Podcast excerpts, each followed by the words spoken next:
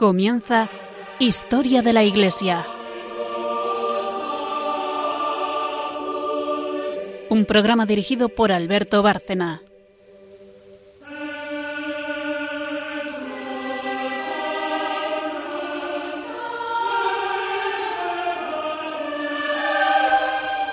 Buenas noches. Un día más, oyentes de Radio María y de Historia de la Iglesia. Eh, volvemos a estar aquí, quienes eh, realizamos el programa al unísono. Buenas noches, Carmen Turdemontis. Buenas noches a todos. Buenas noches, María Ornedo. Buenas noches. Y repito, buenas noches a todos los que nos están oyendo. Eh, vamos a empezar hoy a hacer un o tratar un tema del que hemos hablado poco, alguna vez quizás sí, pero hemos hablado poco que es el, la evangelización de Japón y los mártires de Japón.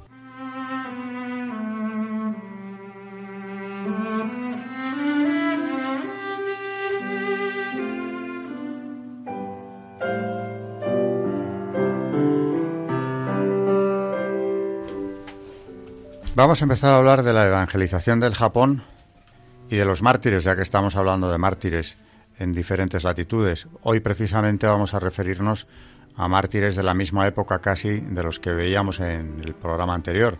Mientras en Inglaterra eh, eran martirizados católicos por eh, Isabel I, en las antípodas, en Japón, también caían mártires eh, a mayor gloria de Dios, de la Compañía de Jesús y franciscanos.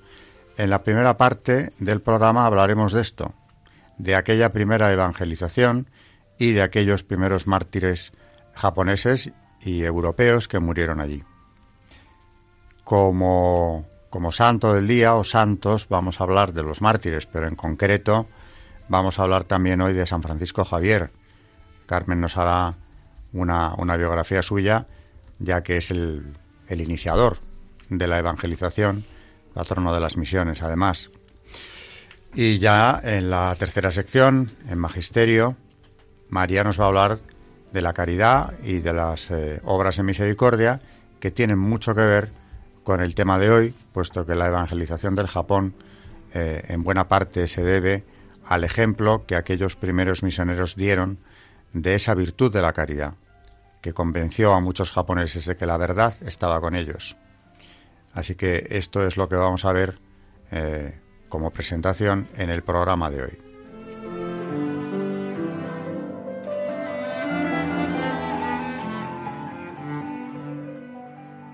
Están escuchando en Radio María Historia de la Iglesia, dirigido por Alberto Bárcena. En 1549 llega a Japón San Francisco Javier.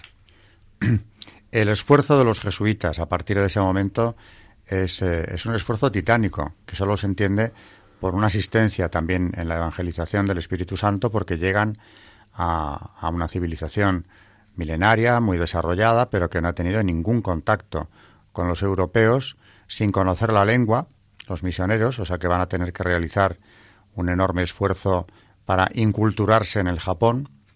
Llevan, eso sí, pronto eh, intérpretes desde la India, pero lo asombroso es con qué rapidez consiguen eh, hacerse a las costumbres del país, eh, acercarse primeramente a los bonzos, que eran las autoridades religiosas a los que deslumbran con sus conocimientos, y ya ahí ganan un enorme prestigio, y luego la evangelización empieza, en primer lugar, con gran cantidad de señores feudales, de samuráis que se convierten, con una enorme cantidad de japoneses, miles de japoneses del pueblo, es decir, todas las clases sociales empiezan a convertirse, empiezan a bautizarse. En muy poco tiempo ya se puede hablar de 70.000 bautismos, que es una cifra verdaderamente impresionante, dada la población de, del archipiélago. Entonces, y cómo no, en pleno esplendor, eh, y a pesar de esa primera gran acogida que había tenido el cristianismo allí, viene la persecución. Como si el demonio no descansara, que no descansa, y es bueno recordarlo, pues va a intervenir rápidamente eh, cortando esa evangelización y provocando los primeros mártires de Japón, aunque, como ocurre siempre también en la historia de la Iglesia, nunca han faltado, faltado mártires y nunca han dejado de ser esto semilla de cristianos, semilla de conversiones. En el caso del Japón, como vamos a ver, Esto se cumplió exactamente al pie de la letra. Mártires, más conversiones. Eh, hubo dos grandes persecuciones, una en el 16 y otra en el siglo siguiente, precisamente cuando eh, los emperadores de Japón, eh, el primero que decreta la persecución buscaba la alianza de Felipe II, rey de España y Portugal en aquel momento, a finales del siglo XVI. Hay luego un periodo de pausa con el nuevo emperador y vuelve a haber en el 17 una persecución también enorme que produce eh, un gran número de mártires. Insisto, y como siempre, eh, los planes diabólicos se tuercen y de aquella sangre de los mártires, que murieron además haciendo una verdadera demostración de las virtudes cristianas que les acompañaban, pues vendrán más conversiones hasta encontrarnos con una sorpresa final. Y es que ya en el 19, cuando a finales de siglo vuelven a aparecer por allí misioneros católicos, se encuentran con que la fe católica no había desaparecido nunca de manera completa en Japón, se había transmitido a través de familias católicas que habían ido, aunque fuera en secreto, transmitiendo su fe.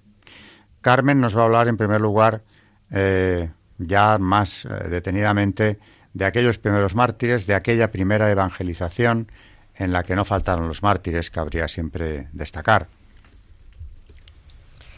Pues para empezar vamos a hablar, porque yo creo que es un tema muy amplio y que vamos a tratar en, en varios programas, em, pues eh, precisamente de unos de los primeros.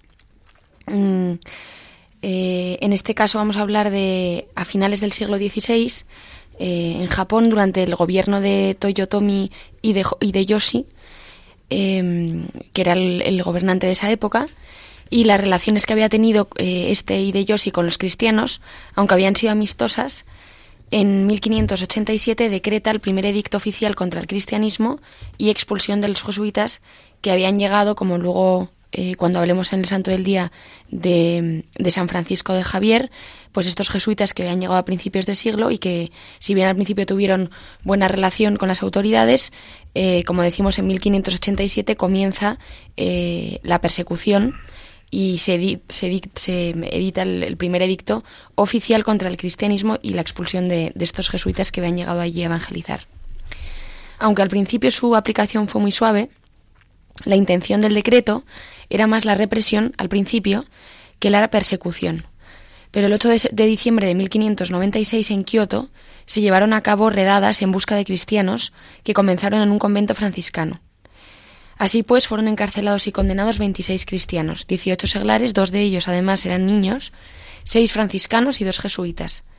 De entre estos religiosos tenemos a cinco españoles, Pedro Bautista Blázquez, que era de Ávila, Martín de Aguirre, de Vizcaya, Francisco Blanco de Orense, Francisco de la Parrilla de Valladolid y el mexicano Felipe de las Casas. De hecho, tenemos la sentencia de, de este Hideyoshi, que data del 31 de diciembre y que decía lo siguiente sobre, sobre pues, lo que luego fue el martirio. Esta es la sentencia dictada por él. Dice, quiero que les corten las narices y orejas y los pasen en carromatos por las calles de Kioto. Luego los envíen a Osaka para exponerlos también allí a la vergüenza pública.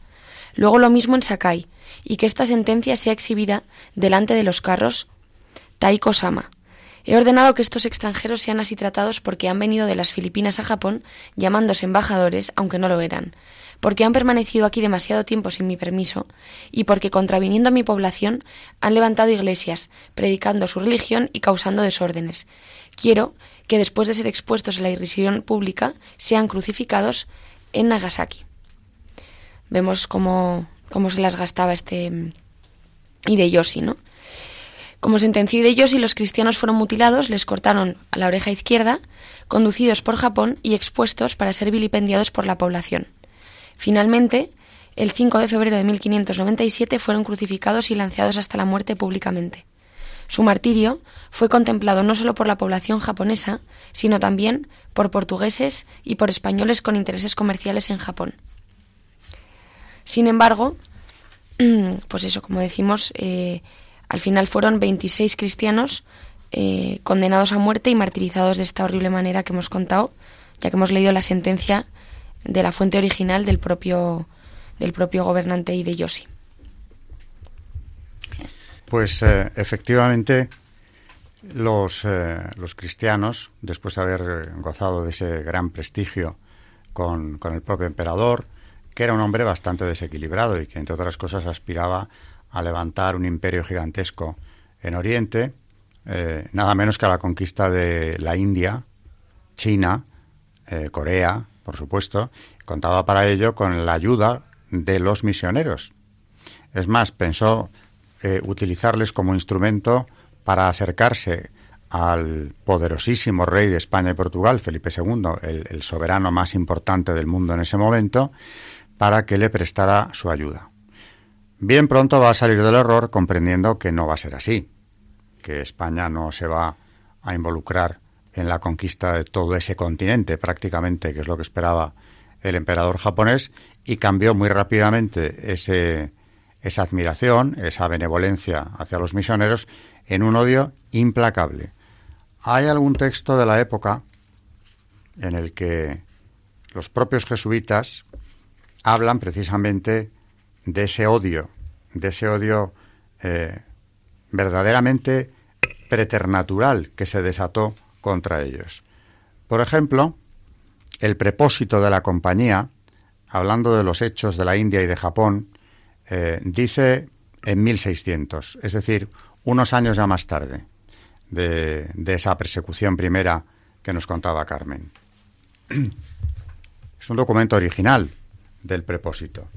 Y empieza diciendo, Mas para que se vea cuán poco hay que fiar de semejantes favores, cuando el corazón de quien los hace no está fundado en el verdadero amor y temor de Dios. Todo esto duró muy poco, porque cuando más firme parecía que estaba, arrebatado este tirano de un furor diabólico, repentinamente se mudó de tal manera que trocando toda aquella benevolencia y amor que antes mostraba a la ley de Dios y a los padres que le predicaban, en cruel odio levantó contra ellos una tan grande persecución que de allí en adelante, mientras vivió, nunca más levantó la mano de perseguir, publicando crueles edictos contra los padres en que los desterraba de todo Japón, haciendo destruir y derribar más de doscientas iglesias con las casas y colegios en que los padres moraban. Y en otro informe de 1602 se añadía Sin embargo, de los crueles edictos del tirano y del grande odio que tenía la ley de Dios y deseo de arrancarla de todo Japón, era cosa maravillosa de ver cuánto en este mismo tiempo el fuego divino se encendía por muchas partes y cuántas almas se convertían a él. Utilizaron los misioneros eh, pues los mismos recursos que poco antes, e incluso en esa época aún, eh, se utilizaban en América para la evangelización de América, que era hablarles eh, directamente a aquellos paganos de Jesucristo de su vida, de su pasión, de su muerte, de su amor por el hombre, eh, de su voluntad de redimirle, y se detenían mucho en contar los terribles sufrimientos de la pasión de Cristo, que era algo que naturalmente mueve el corazón eh, incluso de los más desconocedores de la fe cristiana. Pasó en América como luego también en Japón, y, y surge una piedad una devoción enorme hacia Cristo, hacia la pasión de Cristo en concreto, mientras que fomentaban también la eh, veneración a la Virgen y a los santos. Este esfuerzo no se puede resumir así en unos minutos, como tratamos de hacer. Eh, merece la pena profundizar en ello porque es impresionante ver que muy pocos años después de llegar a Japón, los jesuitas tienen ya una imprenta recién inventada prácticamente, es decir, era eh, un recurso bastante nuevo aún, para poder imprimir los textos sagrados, los catecismos que se utilizarían en la evangelización, lo que indica que ya para entonces habían conseguido un dominio de la lengua japonesa que les permitía hacer esa traducción, interpretando, además, eh, o adaptándose a la mentalidad de la cultura japonesa para hacerles comprender exactamente el mensaje cristiano. Eh, de manera que por donde se mire, eh, el esfuerzo había sido verdaderamente titánico y solamente esa asistencia sobrenatural puede explicar los éxitos de aquella primera evangelización. Pusieron enorme cuidado también en la liturgia, en el cuidado de las iglesias, que hacían al gusto de la arquitectura japonesa, en el cuidado exquisito de la liturgia y, como decía antes, eh, en la práctica de la caridad de las obras de misericordia. Precisamente hablando de, de estas obras, eh, bueno, luego cuando ya conocen la lengua, pues como dice Alberto, eh, ya es más fácil, pero al principio cuando llegan hay dos cosas que a los japoneses les impresionan muchísimo, como decía Alberto. Eh, la primera y la más importante es cómo viven ellos, sobre todo, por ejemplo, los franciscanos, la pobreza, ¿no? que va a constituir por sí mismo una predicación, sobre todo cuando pues, los japoneses les ven descalzos, o el burdo sayal, o ese tipo de, de cosas. Y este choque mental que va a producir la pobreza, que además es como opción voluntaria, les va a hacer a muchos preguntarse por qué eh, se comportan así y va a ser además la puerta de entrada de, la proclamación del mensaje. Eh, porque solamente su presencia, la presencia física de, estos religiosos, eh, viéndoles así pobres, pues les extrañaba mucho y además les llevaba a las preguntas, porque San Francisco Javier además decía que era un pueblo muy deseoso de saber y por eso siempre llevaban consigo un catequista japonés, los franciscanos, que respondía a los interrogantes y acababa siempre ir a la iglesia a conocer más detalles. Y mm, esto por un lado la pobreza y luego los hospitales, que van a ser como lo más llamativo de toda su predicación, porque se hicieron famosísimos, su fama hasta se extendió fuera de la ciudad, hasta tierras lejanas, y fueron ellos, los hospitales, los instrumentos principales que el Señor tomó para la conversión de Japón, como dice eh, Fray Juan Pobre. El impacto que sobre la población nativa van a desempeñar los hospitales se entiende mejor si decimos que se dedicaron al cuidado de los leprosos, porque hay que entender que, por ejemplo, pues en Japón en esa época em, se les consideraba pues gente directamente eh, fuera de la sociedad, se les abandonaba y cuando empiezan a ver cómo cuidan estos frailes a los leprosos, em, como dice también otro testimonio de Fray Juan Pobre, dice, como testigo de vista, los vi traer agua caliente y echarla en unos baños y lavarlos de, rodillas abajo y a otros desde la cintura, conforme conforme la lepra y llagas que tenían. Luego tomaban unas herramientas con las que les cortaban lo podrido y los limpiaban, devotamente los besaban los pies y las llagas. Acabando de lavarlos, los cortaban las uñas, los trasquilaban, limpiaban y expulgaban los piojos. Les vaciaban los servicios, les aseaban las camas y les barrían las casas. O sea, que ver cómo les tratan estos misioneros a, esta gente que eran pues lo más bajo dentro de la sociedad japonesa y, ver cómo les cuidan con este cariño y, y, este tacto, pues eh, el impacto fue enorme, ¿no?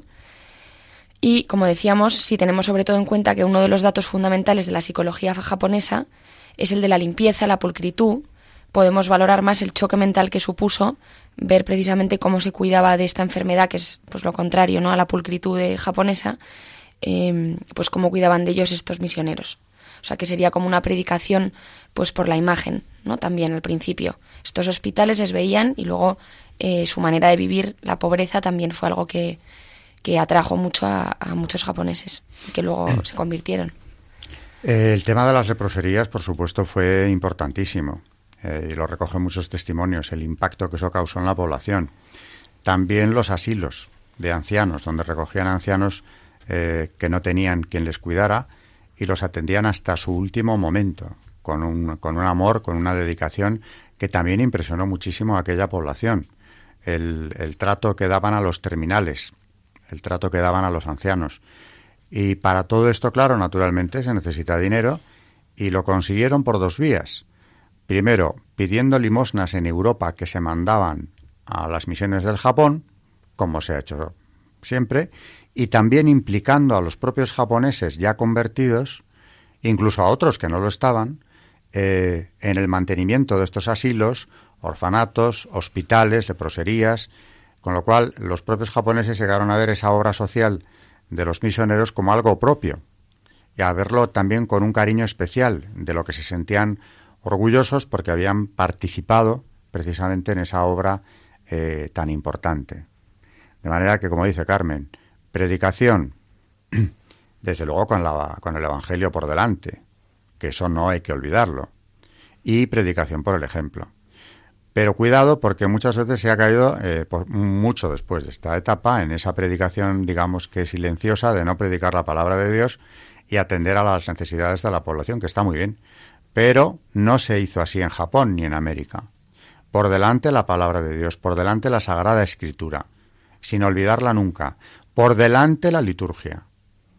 Y a la vez, o incluso después, que no está reñido, toda la obra asistencial verdaderamente descomunal, que implicaba un esfuerzo físico, incluso por parte y intelectual, por parte de los misioneros, eh, que realmente sirve de ejemplo para la misión en cualquier época y en cualquier lugar. Y bueno, pues eh, casi se nos ha ido el tiempo de esta primera sección. Vamos a pasar a, a concretar ya con un protagonista santo de esta historia que Carmen nos va a traer como decíamos en la presentación.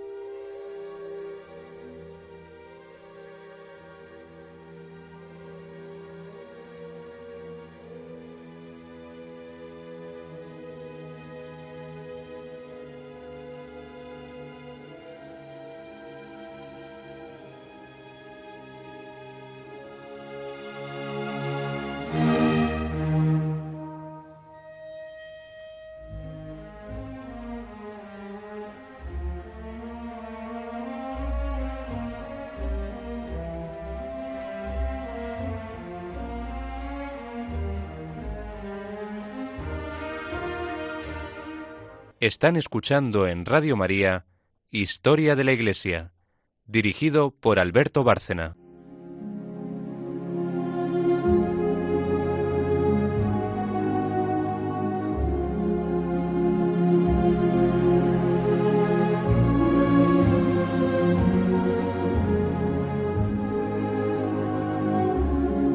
Santos en la historia de la Iglesia.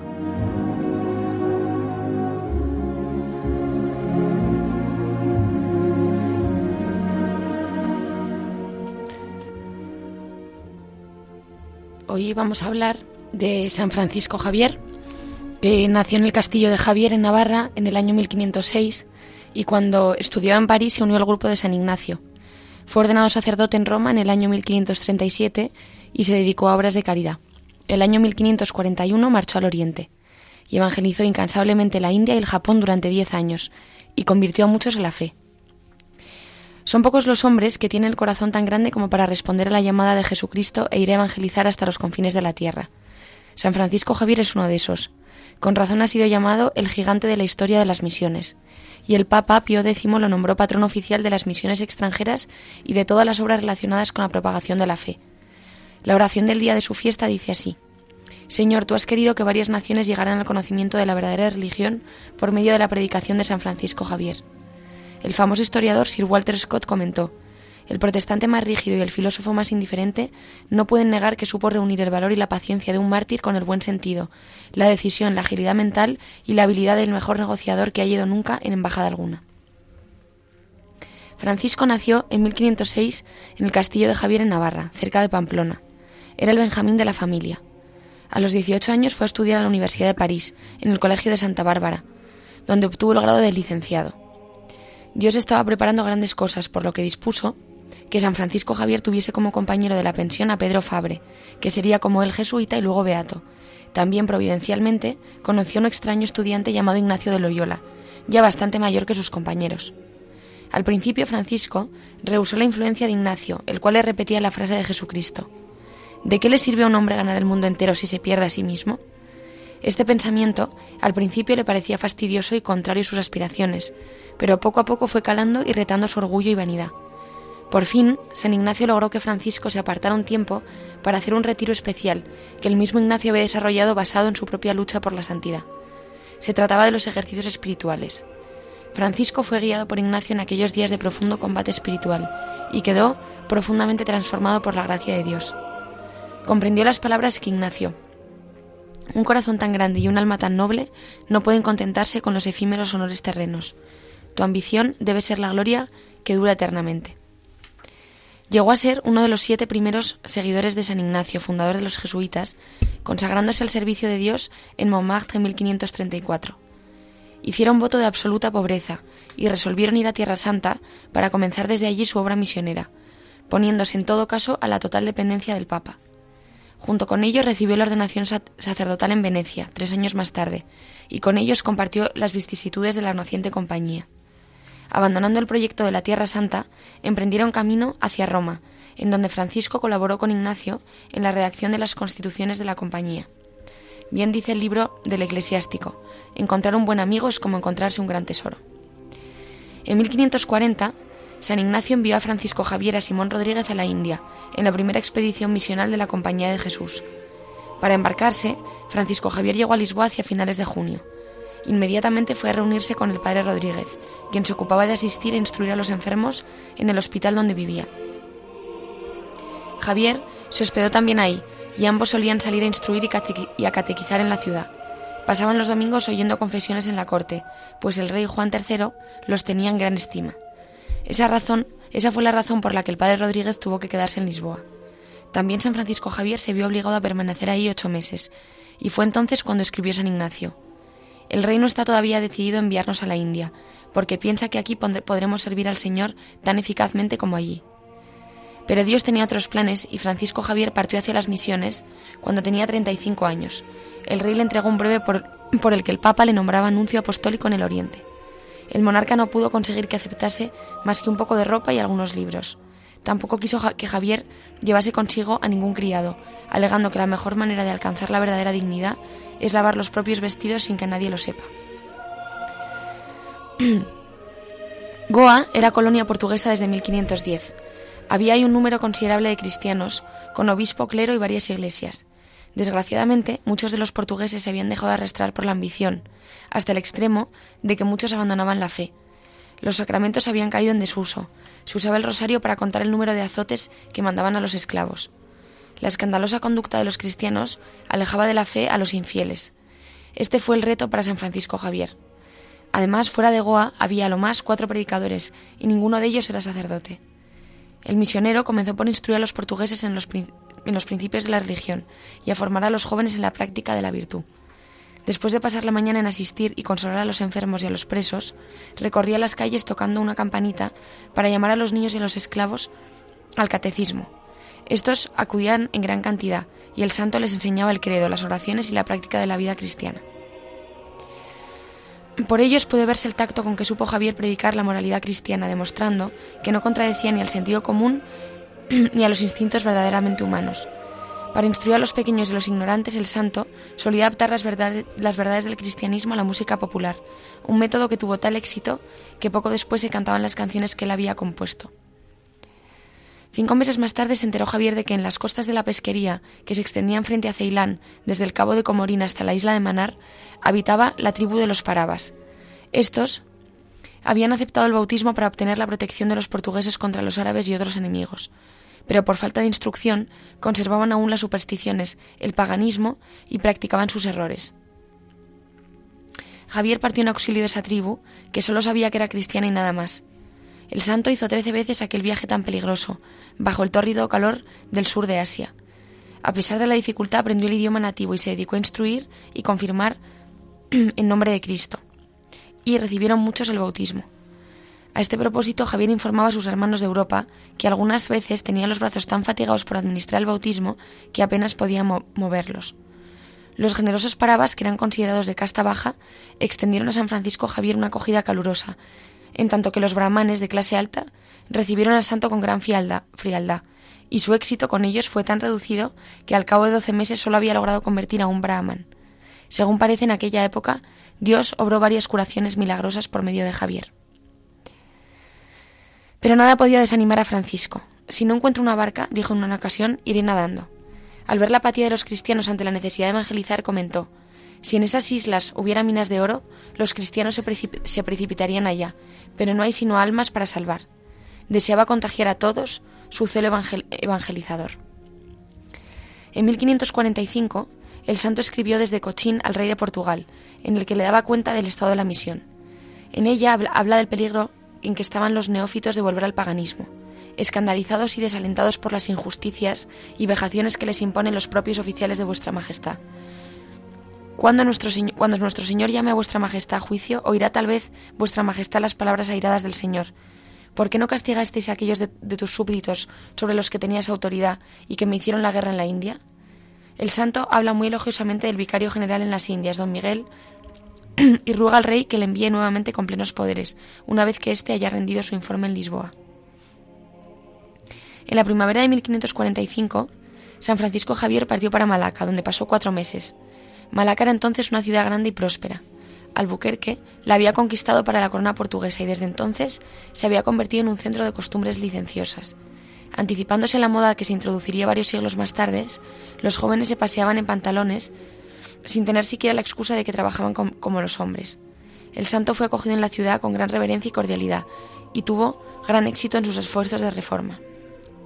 Luego pasó los siguientes 15 meses viajando sin descanso entre Goa, Ceilán y Cabo de Comorín para consolidar su obra y preparar su partida al misterioso Japón, en el que hasta entonces no había penetrado ningún europeo. Escribió la última carta al rey Juan III a propósito de un obispo armenio y en ella decía La experiencia me ha enseñado que vuestra Majestad tiene poder para arrebatar a las Indias sus riquezas y disfrutar de ellas, pero no para difundir la fe cristiana. En abril de 1549, por fin, parte de la India, acompañado por otro sacerdote de la Compañía de Jesús y un hermano coadjuntor, y por otros dos japoneses que se habían convertido al cristianismo. El día de la fiesta de la Asunción desembarcan en Kagoshima, Japón. En Kagoshima los habitantes los dejaron en paz. San Francisco Javier se dedicó a aprender el japonés, lo cual no era nada fácil para él. Sin embargo, logró traducir al japonés una exposición muy sencilla de la doctrina cristiana, que repetía cuantos se mostraban dispuestos a escucharle. Al cabo de un año de trabajo había logrado unas cien conversiones. Ello provocó las sospechas de las autoridades, las cuales le prohibieron que siguiese predicando. Entonces el santo decidió trasladarse a otro sitio, con sus compañeros, dejando a Pablo al cuidado de los neófitos. Antes de partir de Kagashima, fue a visitar la fortaleza de Ichiku. Allí convirtió a la esposa del jefe de la fortaleza, al criado de esta, algunas personas más, y dejó la nueva cristiandad al cargo del criado. Diez años más tarde, Luis de Almeida, médico y hermano coadjuntor de la Compañía de Jesús, encontró en pleno fervor a esa cristiandad aislada. San Francisco Javier se trasladó a Irado, al norte de Nagasaki, el gobernador de la ciudad cogió bien a los misioneros de suerte que unas cuantas semanas pudieron hacer más de lo que había hecho en Kagoshima en un año. El santo dejó esa cristiandad a cargo del padre Torres y partió con el hermano Fernández y un japonés. Ahí predicó en las calles y delante del gobernador, pero no tuvo ningún éxito y las gentes de la región se burlaron de él. Javier quería ir a Miyako, en Kioto, que era entonces la principal ciudad de Japón. Después de trabajar un mes en Yamaguchi, donde apenas cosechó algo más que afrentas, prosiguió el viaje con sus dos compañeros. Como el mes de diciembre estaba ya muy avanzado, los aguaceros, la nieve y los abruptos caminos hicieron el viaje muy penoso. En febrero llegaron a los misioneros a Miyako. Allí se enteró el santo de que para tener una entrevista con el Mikado necesitaba pagar una suma mucho mayor a la que poseía. Por otra parte, como una guerra civil hacía estragos en la ciudad, San Francisco Javier comprendió que por el momento no podía hacer ningún bien ahí, por lo cual volvió a Yamaguchi 15 días después. Viendo que la pobreza de su persona se convertía en un obstáculo para llegar al gobernador, se vistió con gran pompa y fue al gobernador escoltado por sus compañeros con toda la regalía de su título de embajador de Portugal. Le entregó las cartas que le habían dado por el caso las autoridades de la India y le regaló una caja de música, un reloj y unos anteojos. El gobernador quedó encantado con estos regalos y por fin dio santo al permiso de predicar, y le cedió un antiguo templo budista para que lo alojase mientras estuviese ahí. Habiendo obtenido así la protección oficial, San Francisco Javier predicó con gran éxito y bautizó a muchas personas. Habiéndose enterado de que un navío portugués había atracado en Funai, el santo partió para allá y resolvió partir en ese barco a visitar a sus comunidades cristianas en la India antes de hacer su deseado viaje a China. Los cristianos del Japón, que eran ya unos 2.000, quedaron al cuidado del padre Cosme de Torres y del hermano Fernández. A pesar de las dificultades que sufrió, San Francisco Javier opinaba que no hay entre los infieles ningún pueblo más bien dotado que el japonés. La cristiandad había prosperado en la India durante la ausencia de Javier, pero también se habían multiplicado las dificultades y los abusos, tanto entre los misioneros como entre las autoridades portuguesas. San Francisco tuvo que hablar en Malaca sobre dicha embajada, don Álvaro de Ataide, hijo de Vasco de Gama, que era el jefe de la marina de la región. Como Álvaro de Ataide era enemigo personal de Diego Pereira, se, se negó a dejar partir a Pereira y a San Francisco Javier, tanto en calidad de embajador como de comerciante. El santo envió al Japón al sacerdote jesuita y solo conservó a su lado al joven chino que se llamaba Antonio. Con su ayuda esperaba poder introducirse furtivamente en China, que hasta entonces había sido inaccesible a los extranjeros. A finales de agosto de 1522, la expedición llegó a la isla desierta de Sancian, que dista unos 20 kilómetros de la costa y está situada al sur de Hong Kong. Por medio de una de las naves, Francisco Javier escribió desde ahí varias cartas. Una de ellas iba dirigida a Pereira, a quien el santo decía, Si hay alguien que merezca que Dios le premie en esta empresa, sois vos, y a vos se deberá su éxito. Enseguida describía las medidas que había tomado. Con mucha dificultad y pagando generosamente había conseguido que un mercader chino se comprometiese a desembarcar de noche en Cantón, no sin exigirle que jurase que no revelaría su nombre a nadie.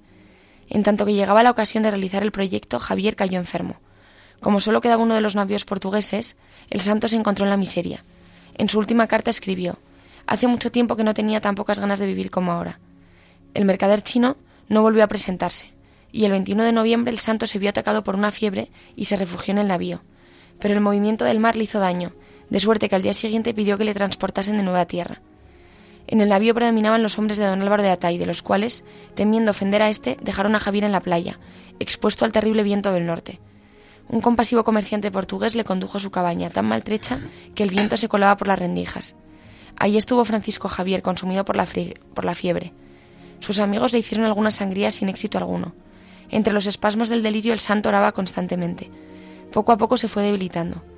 El sábado 3 de diciembre, según escribió Antonio, viendo que estaba moribundo, le puse en la mano un, un cirio encendido. Poco después entregó el alma a su Creador, y un Señor y Señor con gran paz y reposo, pronunciando el nombre de Jesús. San Francisco Javier tenía entonces 46 años y había pasado 11 en el Oriente. Fue sepultado el domingo por la tarde. Al entierro asistieron Antonio, un portugués, y dos esclavos. Uno de los tripulantes del navío había aconsejado que se llenase de barro el féretro para poder trasladar más tarde los restos. Diez semanas después se procedió a abrir la tumba. Al quitar el barro del rostro, los presentes descubrieron que se conservaba perfectamente fresco y que no había perdido el color. También el resto del cuerpo estaba incorrupto y solo olía barro. El cuerpo fue trasladado a Malaca, donde todos salieron a recibirlo con gran gozo, al fin del año fue trasladado a Goa, donde los médicos comprobaron que se hallaba incorrupto. Ahí reposa todavía en la iglesia del Buen Jesús. Fue canonizado en 1622, al mismo tiempo que San Ignacio de Loyola, Teresa de Ávila, Felipe Neri e Isidro el Labrador.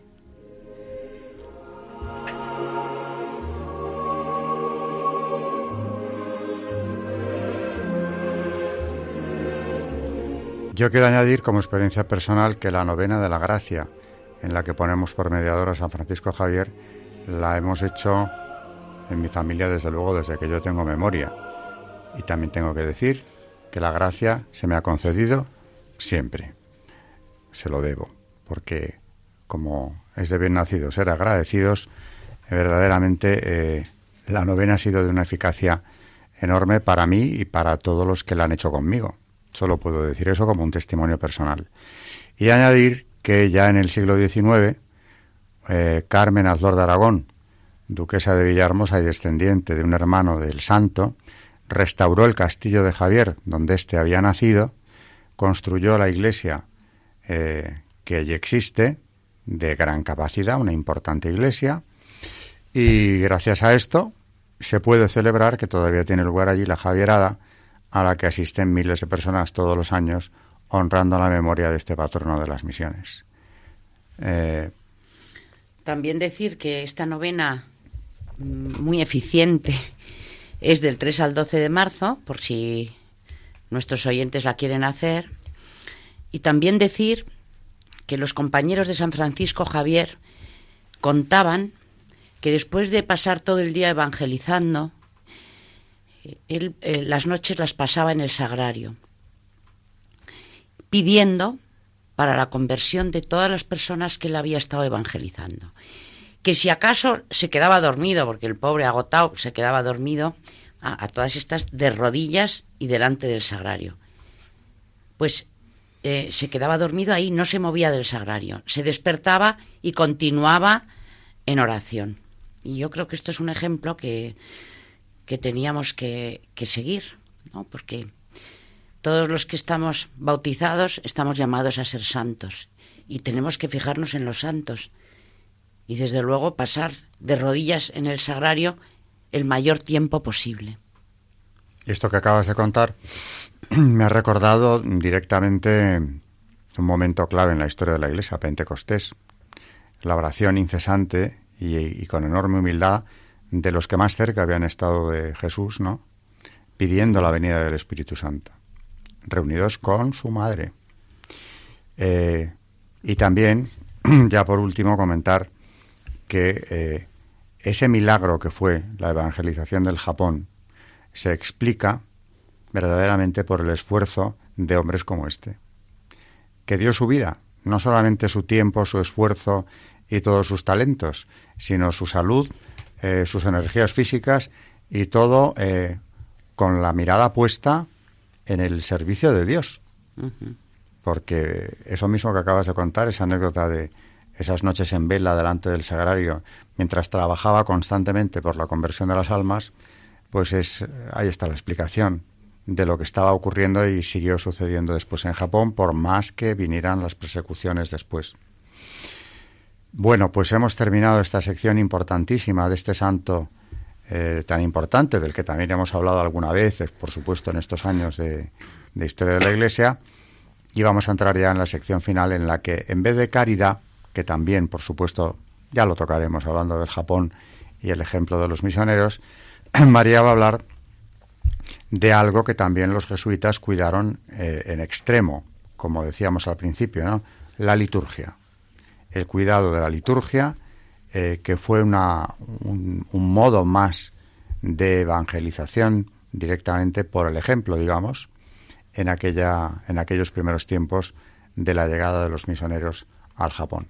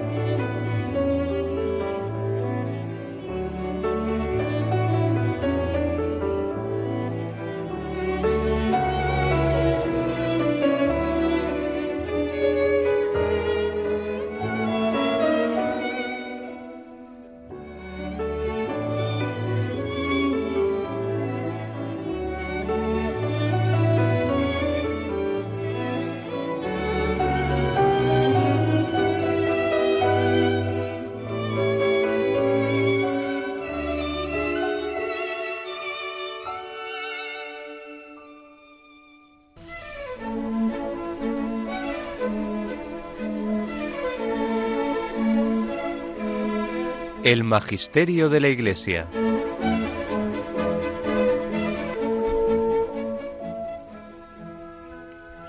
El Catecismo de la Iglesia Católica eh, nos habla de la diversidad litúrgica y unidad del misterio. Como tradiciones litúrgicas y catolicidad de la Iglesia, en el punto 1200 dice así, desde la primera comunidad de Jerusalén hasta la parusía, las iglesias de Dios, fieles a la fe apostólica, celebran en todo lugar el mismo misterio pascual. El misterio celebrado en la liturgia es uno, pero las formas de su celebración son diversas.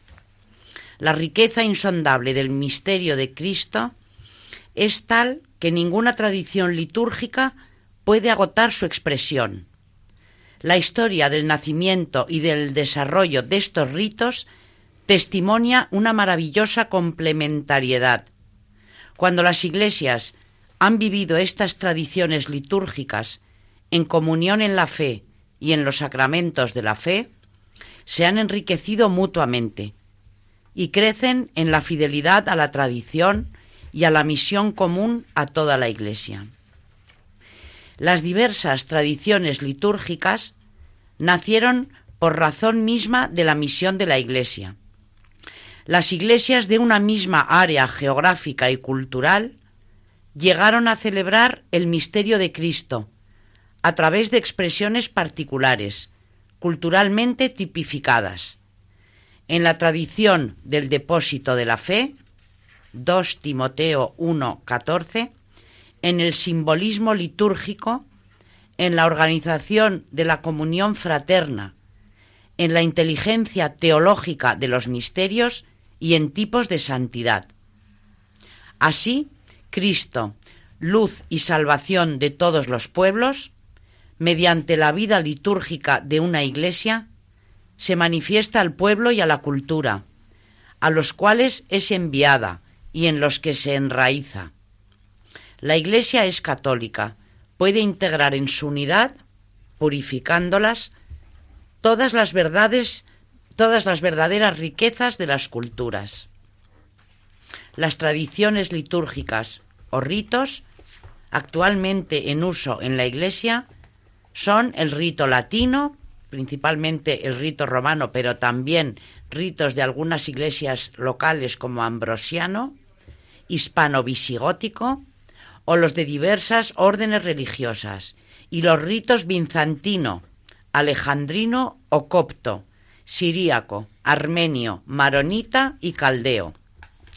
El Sacrosanto Concilio, fiel a la tradición, declara que la Santa Madre Iglesia concede igual derecho y honor a todos los ritos legítimamente reconocidos y quiere que en el futuro se conserven y fomenten por todos los medios. Muy bien, pues eh, prácticamente hemos acabado y a partir de hoy pues seguiremos, bueno, del próximo programa, perdón, seguiremos hablando de la evangelización y los mártires del Japón de los que aún nos queda mucho que decir. Pero verdaderamente la primera toma de contacto ya con San Francisco Javier y los primeros resultados de los misioneros allí eh, es algo que seguramente ha dejado a más de uno con ganas de saber más sobre cómo se llevó a cabo esa enorme gesta misionera. Buenas noches a nuestros oyentes y buenas noches a las colaboradoras que hacen el programa. Buenas noches, María Ornedo. Buenas noches y muchas gracias a todos nuestros oyentes. Buenas noches, Carmen Tour de Montis. Buenas noches y muchas gracias. Gracias a las dos y a todos nuestros oyentes.